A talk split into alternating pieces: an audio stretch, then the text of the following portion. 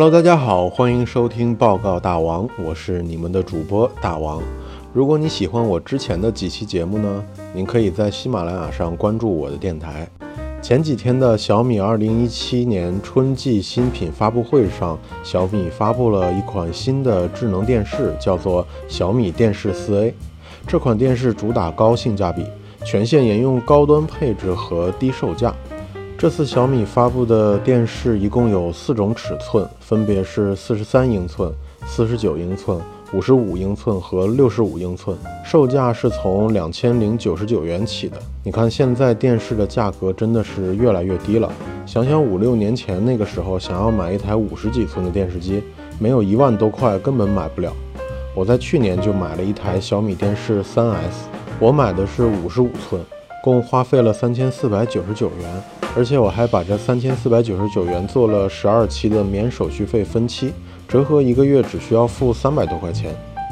其实，在买这个电视之前，我已经有大概六七年没有怎么看过电视了。我想很多人应该和我一样，在这些年里都没有怎么看过电视，所有的电视剧和电影都在电脑或者笔记本上看，或者干脆就躺在床上用手机或者 iPad 来看。那我为什么要买这么大一个电视呢？首先，我本身有使用电视的需求。我本人非常喜欢看电影和看美剧，我又喜欢下载那些高清的美剧和电影来看。如果使用手机或者 iPad 的话，没有办法体现出它的清晰度。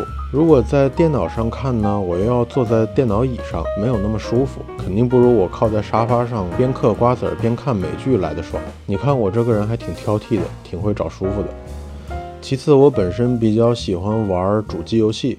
P.S. 四啊，Xbox 啊，这些主机游戏如果能在大电视上玩，那才叫一个过瘾。但其实这些都不能成为我购买电视的主要原因，因为这些需求在几年前我就已经有了。但是想想大电视的价格，我就心有余而力不足，囊中羞涩。所以促使我购买电视的最重要的原因，就是在最近几年电视价格真的是太便宜了。便宜到每个月只需要支付几百块钱就可以拥有一台五十几寸的电视了。我相信很多人和我一样，近两年买电视或者计划正要买电视的原因，都是因为价格已经低廉到能够在承受范围之内了，已经不会对我们的经济状况造成太大的负担，而且也可以大大提高生活质量。那现在我们不禁要想，就是电视的价格怎么一下子就变得这么便宜了？又是为什么在这么便宜的市场下，依然有贵到上万块钱的电视？原因就是电视价格的高低，直接决定因素就是它使用了什么样的显示面板。显示面板可以理解为让屏幕可以显示画面的硬件组成。我们日常使用的手机、电视、显示器、平板电脑，甚至电子书，都是使用不同技术的显示面板来显示画面的。只不过你看到的是面板的最外层，其实内部构造很复杂的。既然显示面板的价格不同，那其实也就是说明电视面板使用的技术与质量也是有所区别的。现在市面上主流的显示面板就是液晶面板，当然还有墨水屏，像亚马逊出的电子书 Kindle 就是使用这样的墨水屏。我们主要还是来了解一下液晶面板的显示方式吧。液晶面板如果简单的来讲，一共有这么几层。从最里面往外算起的话，就是背光灯、偏光板、玻璃、液晶，然后再是玻璃、偏光板、彩色滤光片。你看上面这个结构，其实就是两块玻璃夹着液晶，然后在两块玻璃的外面都各贴上一层偏光片。这一部分就是液晶面板的主要核心了。也是为什么要叫做液晶面板的主要原因。然后在最里层加上背光灯，在最外层加上彩色滤光片，这样一个液晶显示面板就组成了。而液晶有一个特性，就是当它的分子排列改变时，它的透光率也会随着改变。这样透过排列不同的液晶分子的光，就会有明暗强弱的变化了。而通过向液晶分子增加电压，可以调整液晶分子的排列。通过调整电压的强度，就能控制这些排列的变换，这样就可以控制背光灯照在液晶分子上面的时候的透光强弱。然后我们再在最外层增加红、绿、蓝三色的滤光片，就能显示出强弱不同的颜色了。这些颜色叠加起来，就是我们看到的画面了。我描述的可能会比较抽象，所以我把示意图放到了封面上，大家可以查看。我们通过它的工作原理，知道这么多层的液晶面板，它们加起来的厚度应该是挺厚的。那么现在这些液晶面板的电视越来越薄，也就说明了整个液晶面板的发展史就是怎么样把液晶面板做得更薄，让它的颜色更加鲜艳，可视角度更大，分辨率更高。所以研发出各种不同的液晶面板显示技术，都是为了达到这些目的。这次小米在 CES 展上展出了一台小米电视四的原型机，这款电视的厚度比 iPhone 七还要薄。只有半个 iPhone 七的厚度，所以这个技术在小米的手中还真是发展到了极致。如果真的是做的再薄的话，我都比较担心它能不能承受住自己本身的重量而折损了呢。